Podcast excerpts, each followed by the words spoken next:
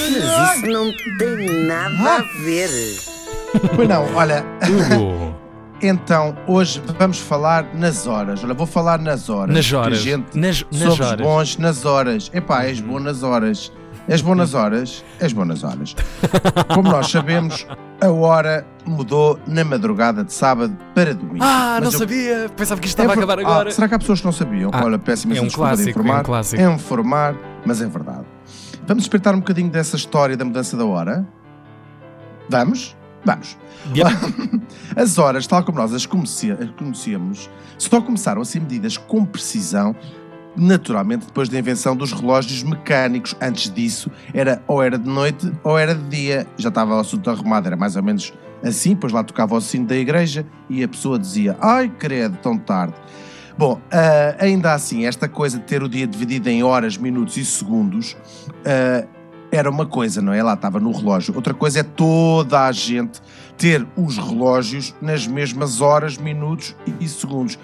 É muito curioso, mas esta necessidade de estabelecer uma hora universal só Uhum. acontece com o advento dos comboios. Imagina, para se conseguirem Ah. respeitar os horários, era preciso saber se saía à 1h30 e chegava à 1h34 à estação seguinte, Ok. ora, o relógio tinha de estar exatamente na mesma hora. E Claro. é nessa altura que eles vão, eles, sabes, eles, o governo, Sim, sim. os ETs, vão estabelecer uma hora igual para toda a Portanto, gente. estamos a falar o quê? Hum, uh, Século XIX.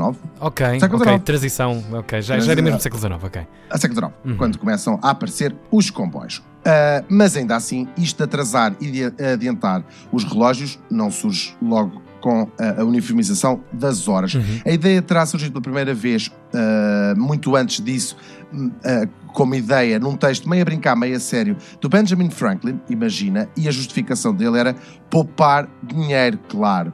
Ah, na altura não era exatamente na conta da luz, mas era na loja das velas. Mais a sério, esta proposta ah, mais política chega no final do século XIX, em 1895, mais ou menos, de um entomologista da Nova Zelândia, que é uma pessoa que estuda insetos, e ele queria mais tempo para apanhar os insetos de ma- de manhã. Mas como ele era muito exagerado, ele propôs logo duas horas de avanço e recuo, uma na primavera e outra no outono. A maneira como nós temos atual, de, de mudar uma hora, parece ter sido proposta pela primeira vez por um inglês chamado William Willett, que é, curiosamente, trisavô, imagina, do Chris Martin, dos Coldplay. A sério? Será? Bem. Imagina, está tudo ligado. É, uh, do Clocks. Bem, esta gente vive muito. Se é trisavô do, do bicho, são muitos anos. Sim, isto nisso. já é no princípio do século XX. Ah, ok. Ah, sim.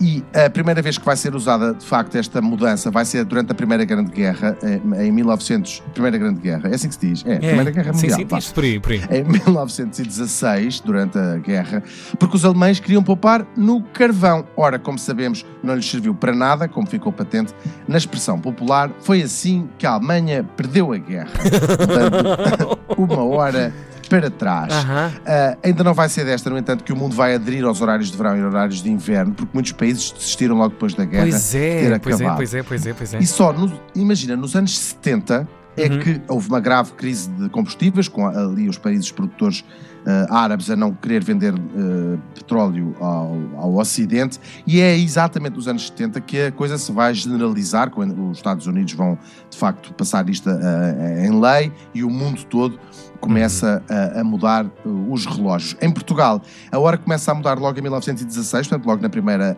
leva, Aham. e há algumas interrupções, a mais longa das quais entre 67 e 75, e hoje tem mudado sempre. Ainda assim, isto voltou Desde a estar. 75, portanto, Desde fazemos- 75 tem cumprimos mudado isto sempre, sim, todos os anos. O- acho que há uma exceção uh, para aí nos anos 90, mas não Uhum. tenho Ok, bem ok. a certeza. Mas, tem, mas fomos dos primeiros a, a adotar logo em 16. A mudança da hora voltou a estar em discussão, não é? Com há pessoas a favor e pessoas contra. E porquê? Não só porque deixou de servir para poupar energia, há até estudos que dizem que se gasta mais energia em aquecimentos, por exemplo, que as pessoas acordam mais cedo, está mais frio e usam mais os ar-condicionados, essas porcarias. E também por causa dos efeitos nocivos na saúde na altura do ano em que se fica com uma hora a menos para dormir. Pois é. Pois é. O que também Uhum. nos tira muito o sono é beber café ou consumir estupefacientes à noite antes de nos deitarmos. Ah. Mas isso já não tem rigorosamente nada a ver. Mas isso não tem nada a ver.